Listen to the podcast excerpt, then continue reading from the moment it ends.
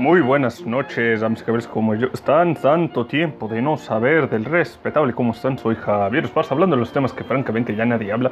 El tema de hablar va a ser cómo es México en una temporada política.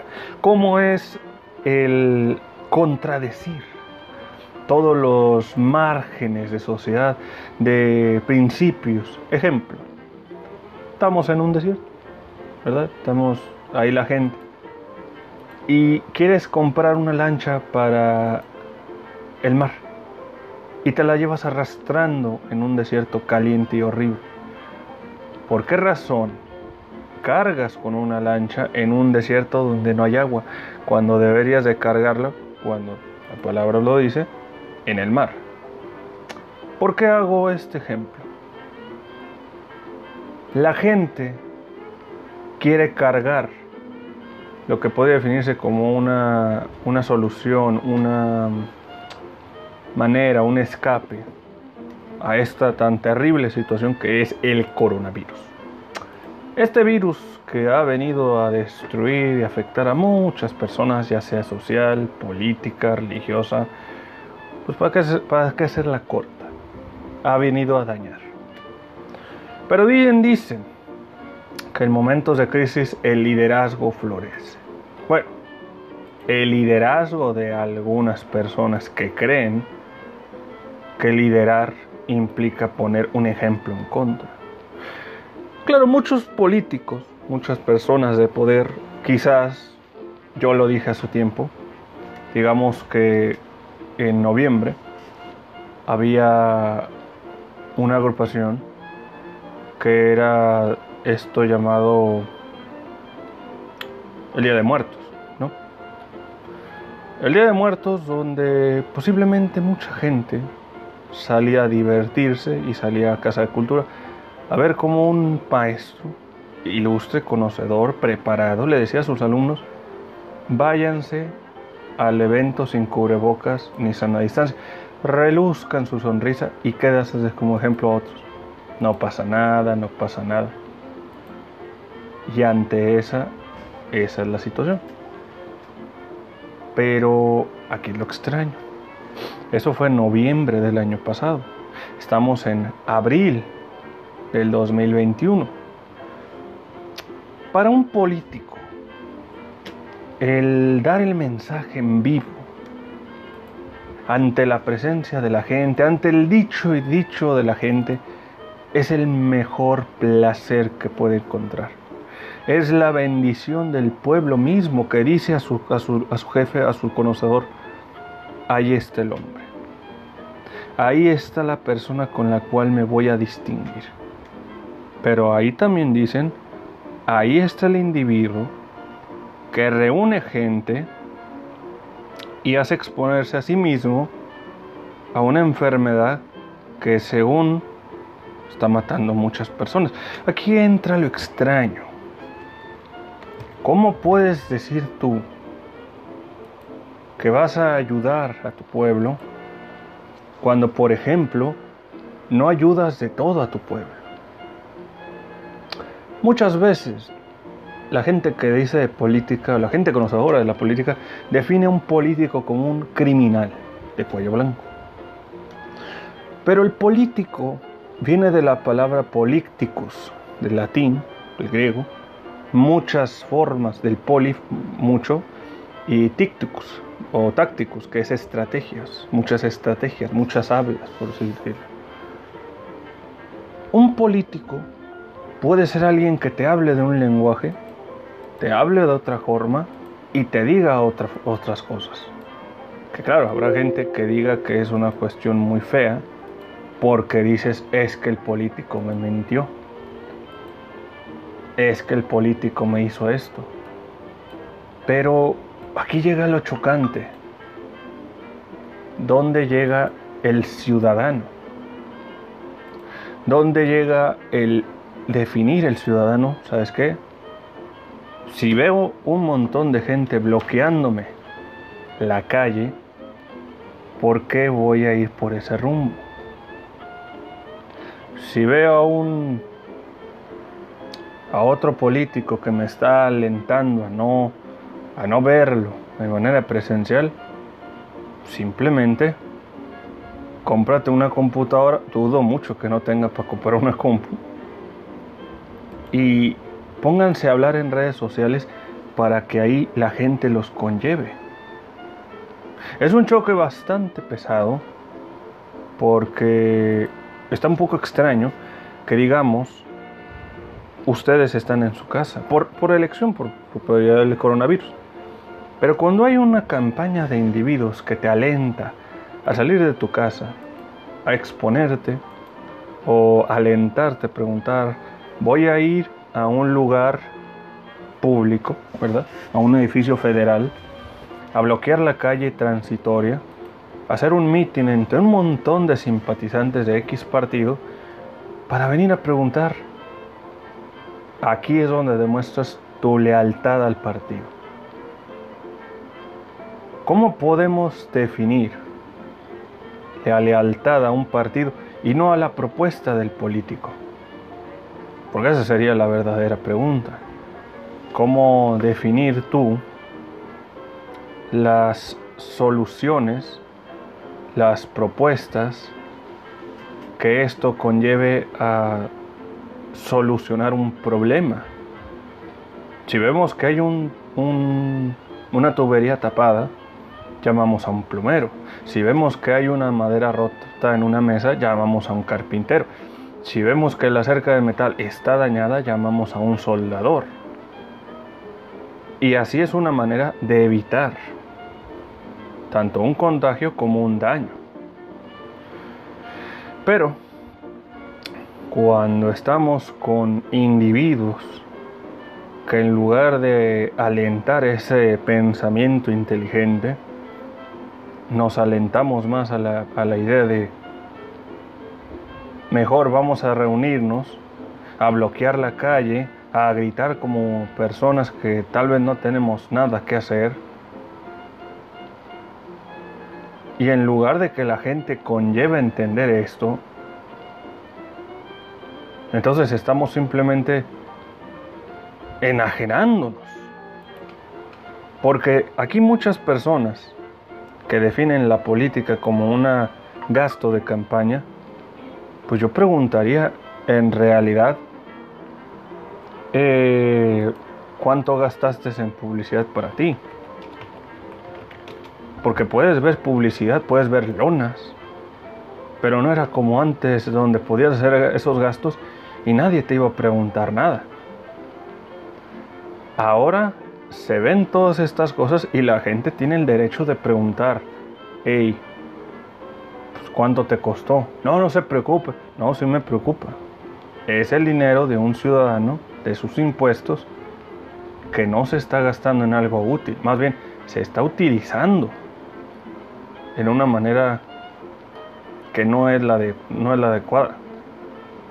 Dinero que pudo haber sido usado para reparar baches de las calles, dinero que pudo haber sido para ayudar a los centros de médicos, dinero que se pudo haber usado para reducir los costos de los autobuses, dinero que se pudo haber implementado para nuevos programas de educación y fomento al trabajo. Pero ¿qué es lo que ve el ciudadano para todo esto? ¿Qué, qué es lo que dice alguien quien intenta promover la confianza cuando no la reciben lo más mínimo. ¿Cómo puedes decir tú que la gente confía en ti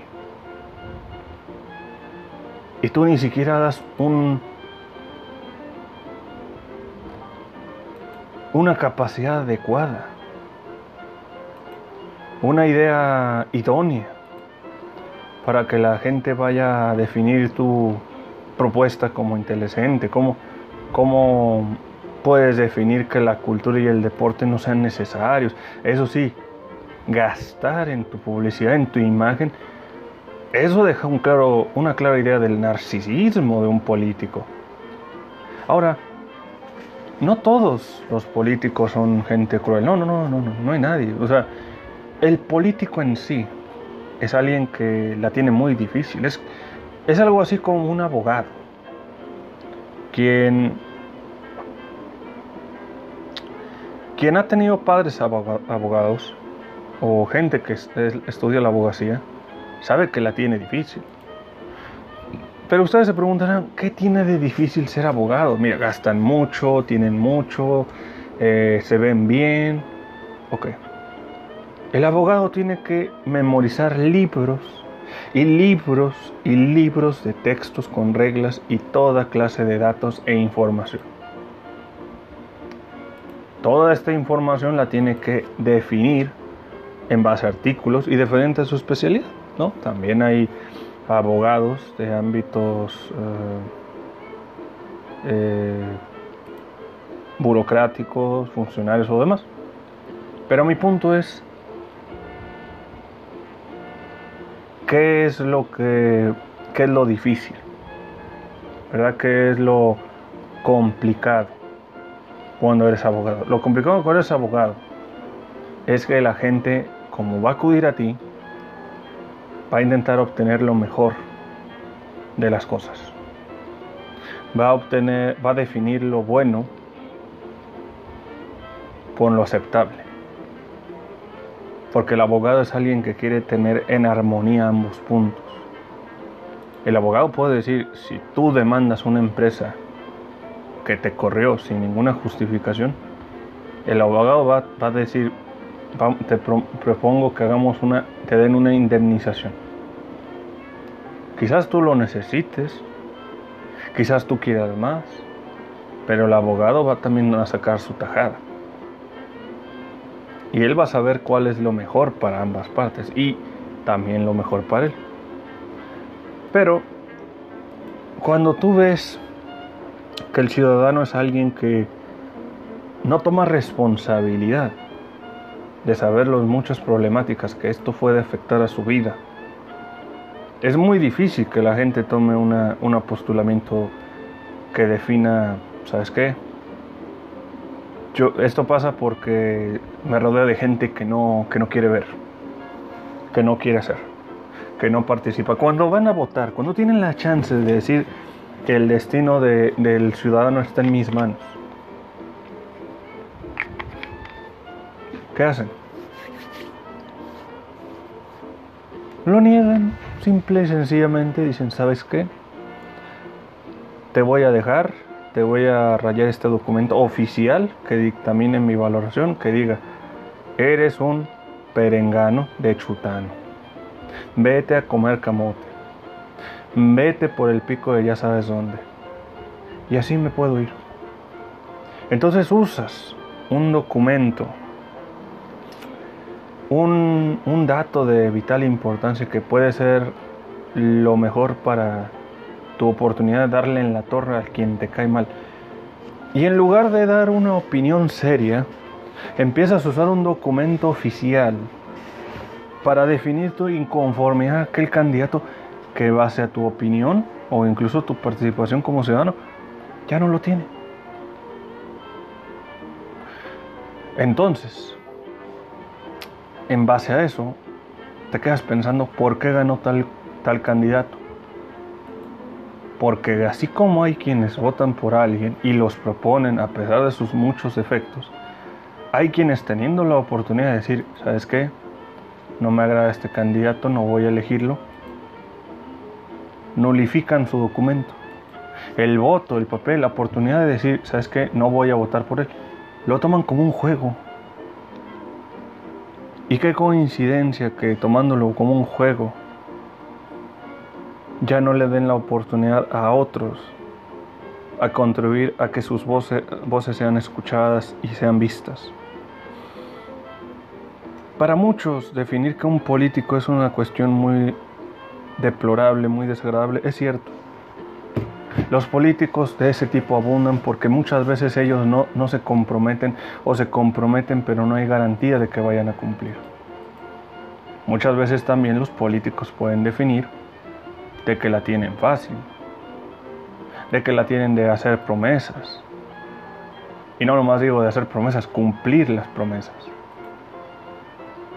Claro que también si los ciudadanos no cuidan sus recursos, no contribuyen a la higiene de las, de las zonas en las que están, o también no presentan quejas al ayuntamiento de saber tal entorno está gacho, tal zona y esto, es muy difícil que las mismas autoridades vayan a hacer algo al respecto.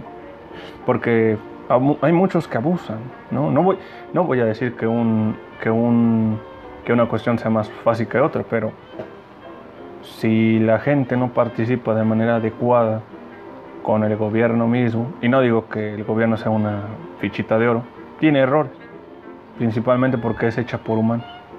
Como humanos tenemos muchos errores, yo tengo errores, pero si tú ves cuánta publicidad se da para un político gastando en lonas, ¿por qué no también hacer un análisis de los gostos?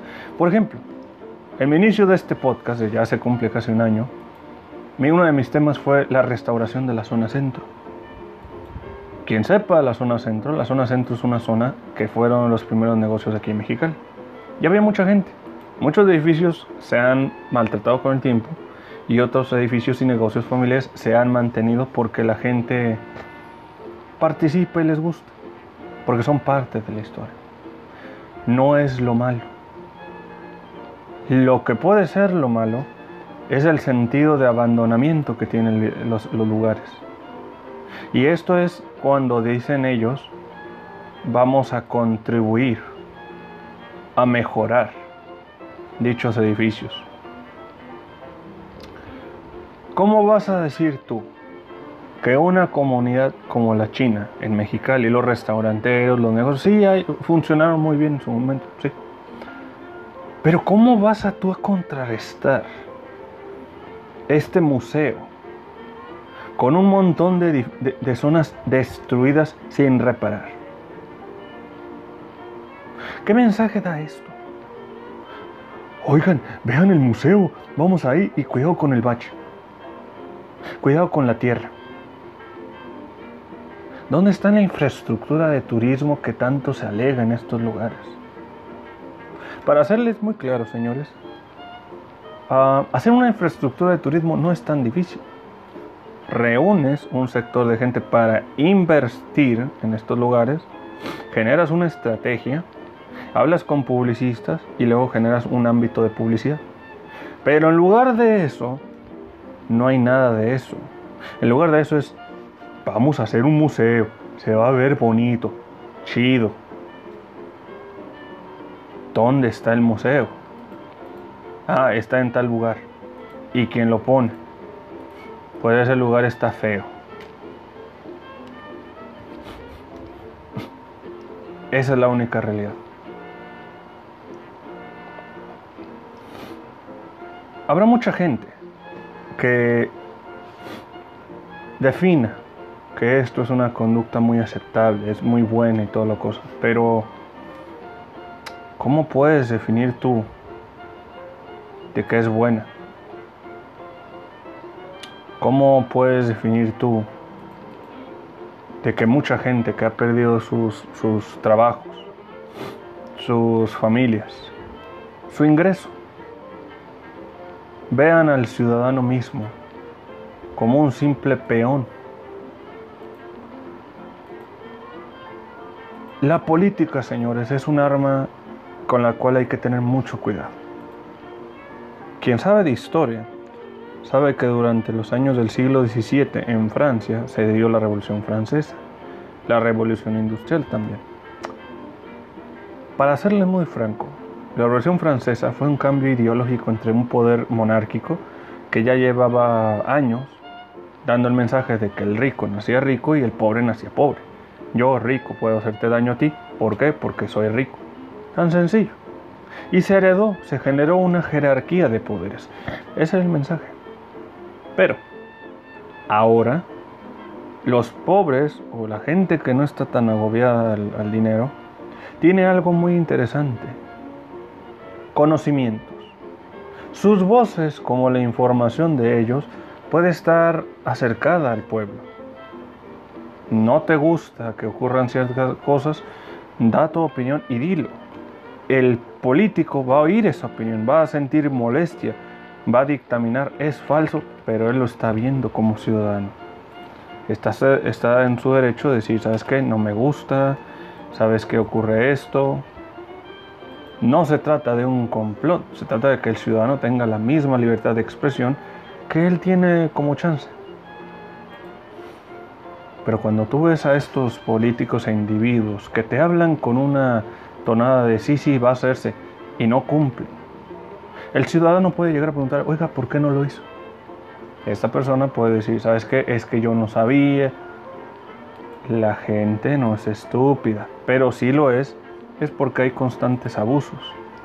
Distraen a la gente con algo, porque la gente es altamente susceptible al engaño. Y pues lamentablemente pasa mucho. Mucha gente va creciendo con la idea que el político, el gobierno, pero ¿cuántas veces vas tú con una autoridad representativa y le dices, ¿sabes qué? ¿Qué pasó? Siempre hay beneficios, siempre hay quienes gustan y hay otros que no gustan. Pero son muchos factores, son muchas conductas que de alguna manera pueden eh, pueden venir afectando la vida de muchas personas. Y, pero ahorita ya no es eso. Se vio un gobierno que tal vez no fue bueno y la gente está en su derecho de preguntar, oye, ¿cómo vas a decirme tú que eso que estás haciendo no es como las favelas de Brasil? ¿Cómo vas a decir tú que pintar un edificio histórico de un color que no embona sea agradable, a simplemente arreglar el edificio, poner inversión y generar gente de, hey, ahí es donde deberías de generar una buena estrategia. Eso es lo que estaba realmente teniendo problemas. Lamentablemente, mucha gente contribuye a la idea de gastar a lo, güey. Y hay un individuo que probablemente le dijeron pinta esto por gusto. Lo pintó. El arte mismo tiene ese problema, porque se contribuye a la sociedad en la que la gente dice, pinta esto y vamos a darte fama, pero no te pagan. Trabajas por el gobierno, pero no te da un registro de que trabajas para ellos. No hay una carta de recomendación. No hay un dictaminando de que trabajas en una casa de la cultura.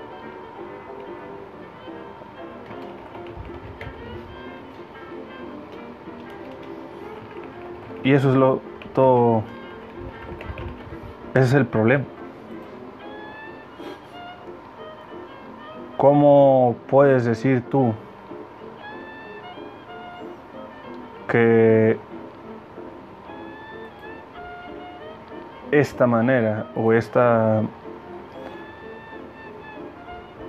mm, esta manera de pensamiento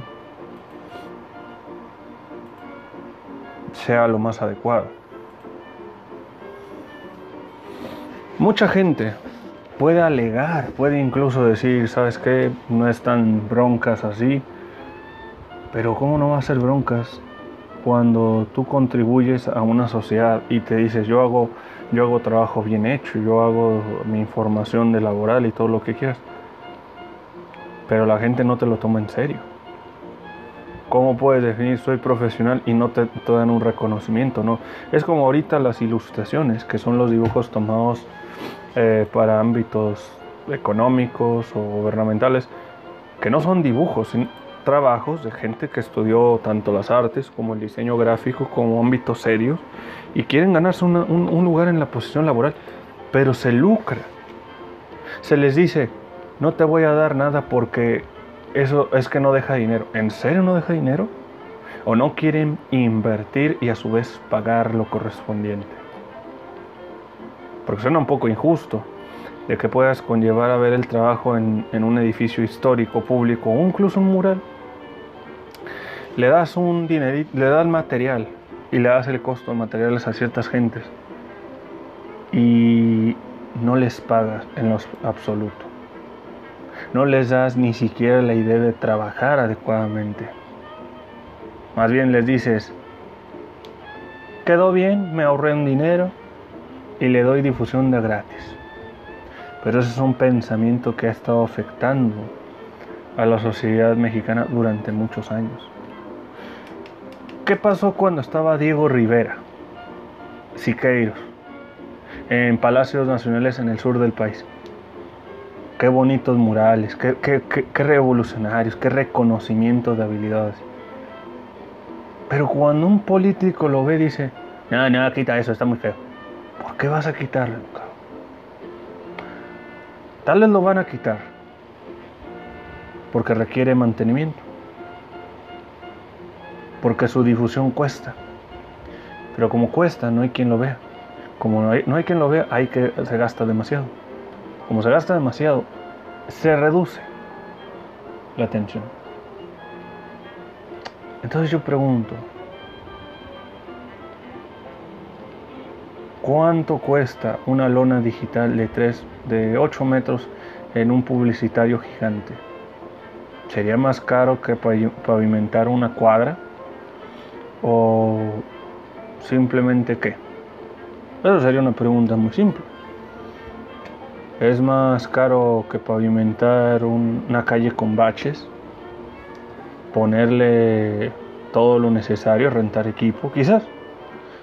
Pero bueno, hay gente que cree que es mucho mejor hacer todo eso que darle una inversión a estos otros conceptos, ¿verdad? Porque así es como se aprecian estas cosas. Eso es feo y muy extraño. Soy Javier Esparza, espero que les haya gustado. Cuídense mucho. He vuelto, no estaba parrando ni nada. Pero bueno, cuídense. Adiós.